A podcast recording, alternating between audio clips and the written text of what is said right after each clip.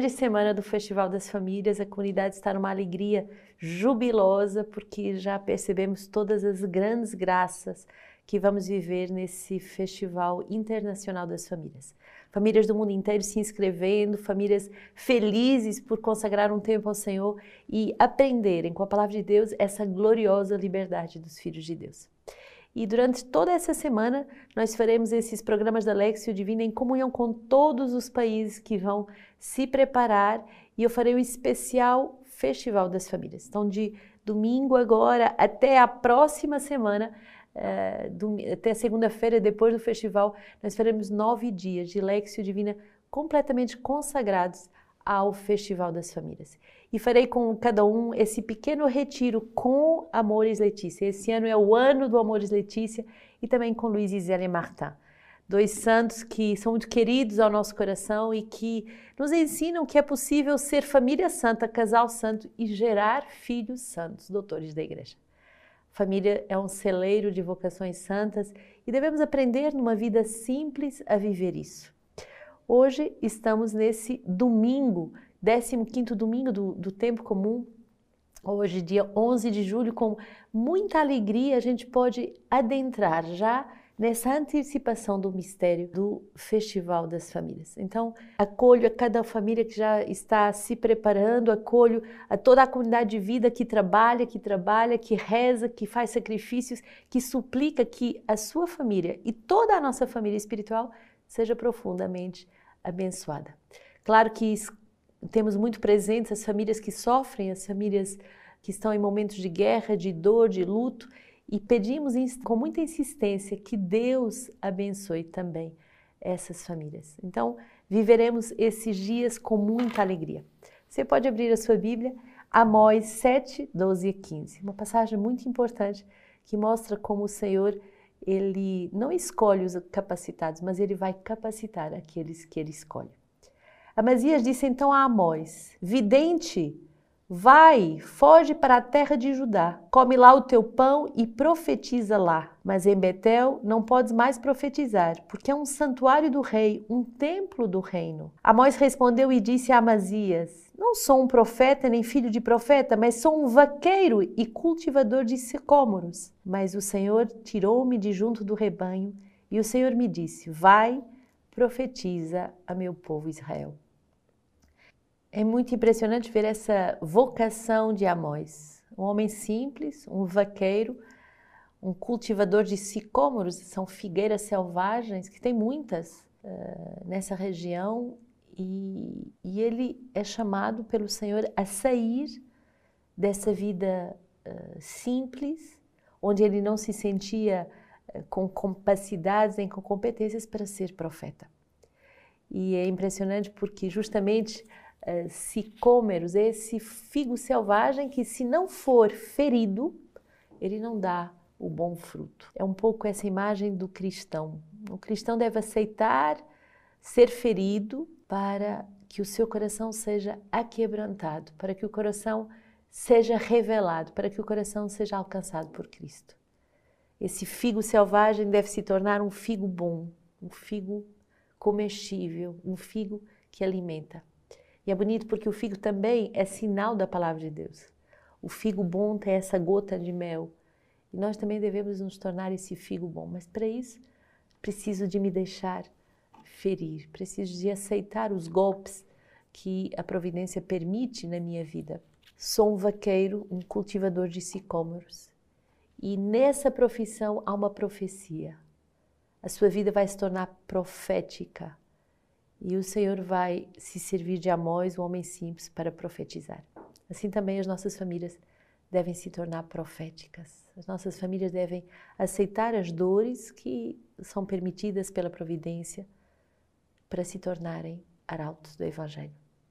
Salmo 84: Vou ouvir o que o Senhor me diz, porque ele fala de paz ao seu povo e seus fiéis para que não voltem à insensatez. Sua salvação está próxima dos que o temem e a glória habitará em nossa terra. Sua salvação está próxima dos que o temem e a glória habitará em nossa terra. Amor e verdade se encontram, justiça e paz se abraçam. Da terra germinará a verdade e a justiça se inclinará do céu. O próprio Senhor dará a felicidade e a nossa terra dará o seu fruto. A justiça caminhará à sua frente e com os seus passos traçará um caminho. Bonito essa expressão de amor e verdade se encontram. Justiça e paz se abraçam. É isso o mistério que uma família é chamada a viver. Não há amor sem verdade, não há verdade sem amor. Não há justiça sem paz e não há paz sem justiça. A família é um equilíbrio, a família é chamada a se deixar abraçar por esse equilíbrio do amor de Deus. Efésios 1, 3 a 14, é uma passagem belíssima. Eu acho que é a carta de identidade do cristão. Se você quiser ter o teu RG do cristão, recebe esse Efésios 1. Somos chamados a ser santos imaculados na sua presença. Santos irrepreensíveis. Santos e arautos dessa santidade.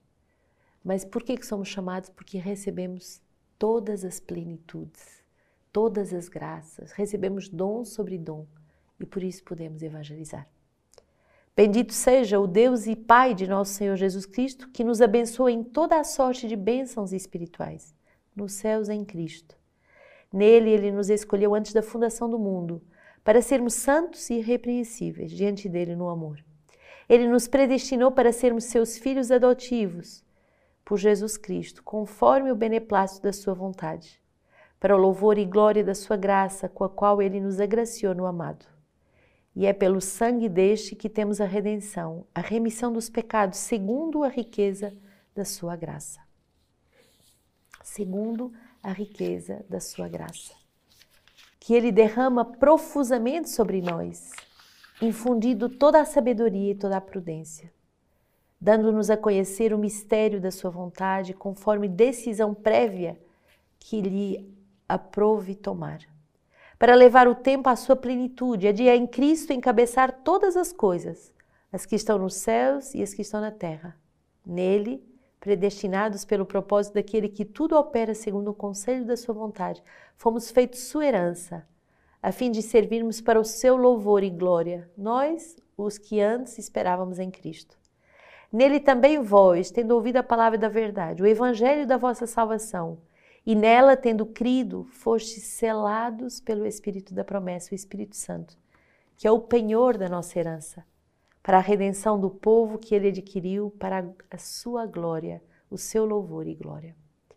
Muito bonita essa passagem de Paulo aos Efésios que nos explica o quando somos agraciados, cheios, plenos da plenitude de Deus.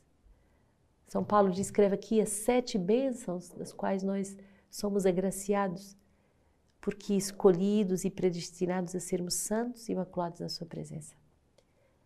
E é bonito perceber que fomos selados do Espírito da promessa, o Espírito Santo. Fomos selados, fomos ungidos, fomos guardados, fomos preparados para sermos famílias santas.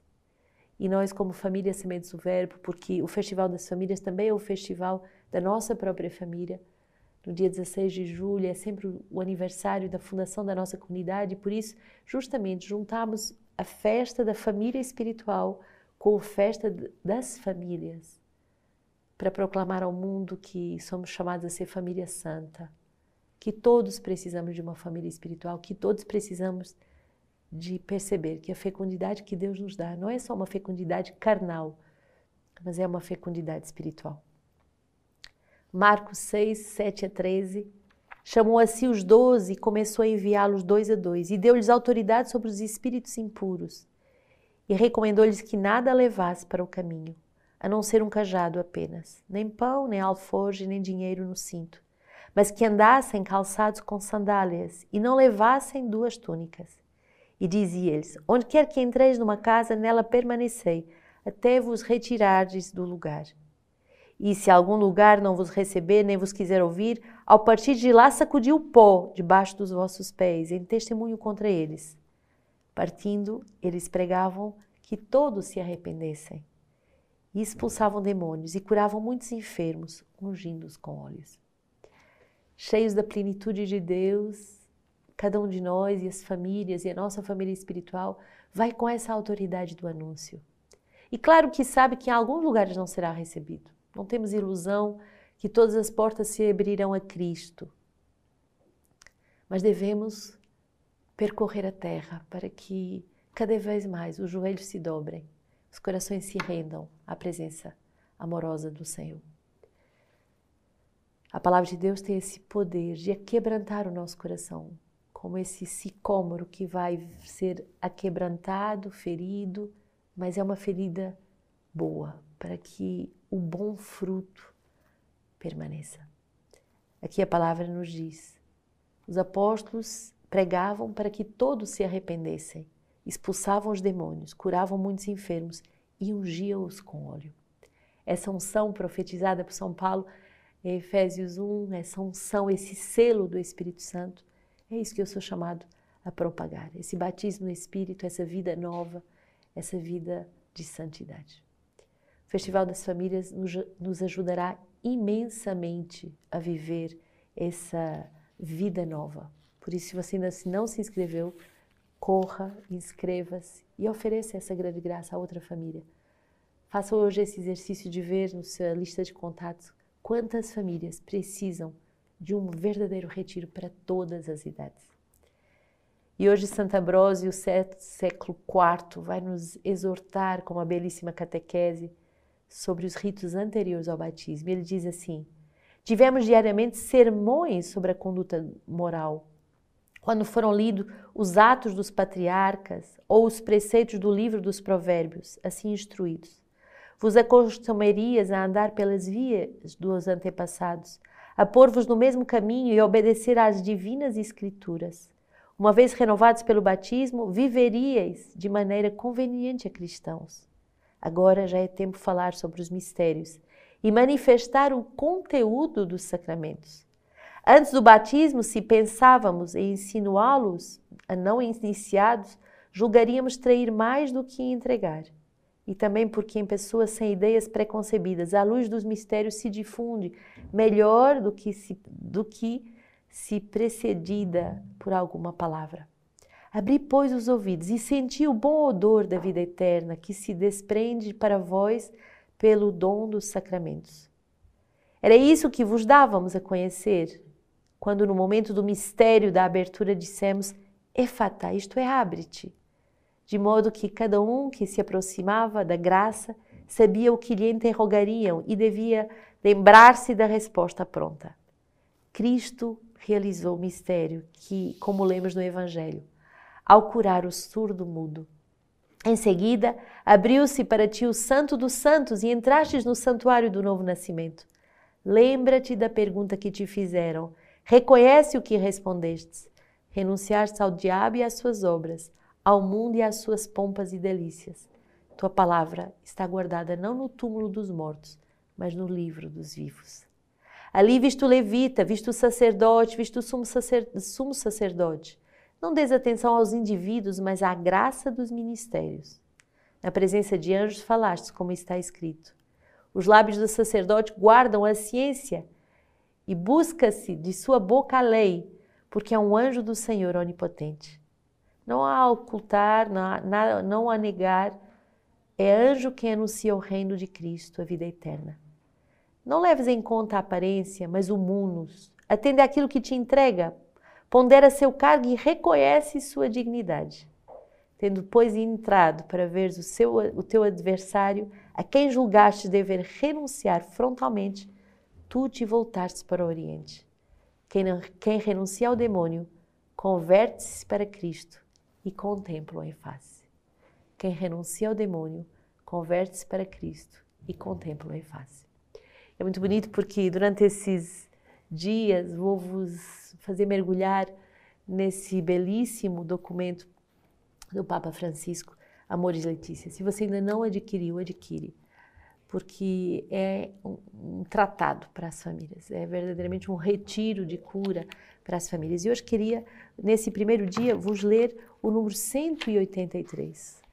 O Papa vai nos falar que vamos receber uma vigorosa injeção do espírito familiar. E isso, certamente, um festival das famílias. Vamos ser uh, transpassados, uh, recriados através de uma vigorosa injeção de espírito familiar. E o espírito familiar tem consigo a força do amor, a força de sarar feridas, porque ela nos faz viver uma cultura do encontro. Vamos sair do isolamento, da tristeza, para entrar nessa cultura do encontro. O Papa diz assim: um casal de esposos que experimentou a força do amor sabe que este amor é chamado a sarar as feridas dos abandonados, estabelecer a cultura do encontro e lutar pela justiça. Deus confiou à família o projeto de tornar doméstico o mundo, de modo que todos cheguem a sentir cada um ser humano como um irmão. Um olhar atento à vida cotidiana dos homens e das mulheres de hoje demonstra imediatamente a necessidade que há em toda parte de uma vigorosa injeção do espírito familiar. Não só a organização da vida comum encalha cada vez mais em uma burocracia totalmente alheia aos vínculos humanos fundamentais, mas até o costume social e político mostra frequentemente sinais de degradação. Pelo contrário, as famílias magnânimas e solidárias abrem espaço aos pobres. São capazes de tecer uma amizade com que os vi vivem em condições piores do que elas. Se realmente têm como objetivo a vida do Evangelho, não podem esquecer o que diz Jesus. Todas as vezes que fizeste isso a um dos mais pequenos, que são meus irmãos, foi a mim que fizeste. Em última análise, vivem o que nos é pedido de forma tão eloquente nesse texto.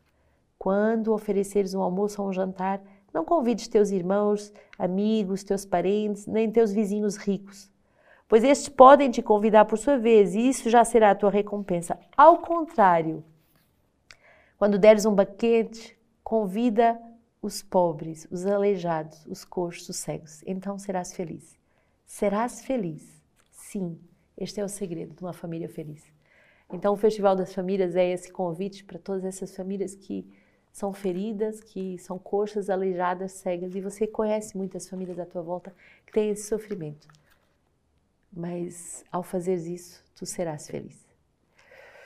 Um segundo eh, presente que eu quero te dar ao longo dessa semana na Lexio Divina é uma palavra de Luiz Isele Martin.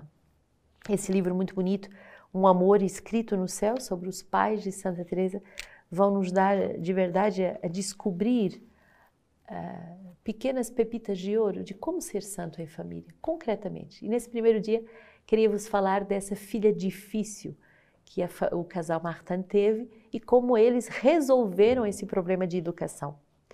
Eles vão se referir a Leônia, que manifestava um temperamento indócil, uma inteligência menos boa do que as irmãs e uma falta de delicadeza no trato. Você que é pai, você que é mãe, você sabe. Vários filhos, todos diferentes. Mas tem sempre aquele que é mais difícil, que é mais indócil, que é mais difícil, áspero no trato. Essa falta de delicadeza no tratamento contrastava com o estilo da família. Zélia exprimiu repetidas preocupações sobre esta filha rebelde e escreveu à cunhada, sobretudo, comparando o seu caráter eh, com o bom de Maria.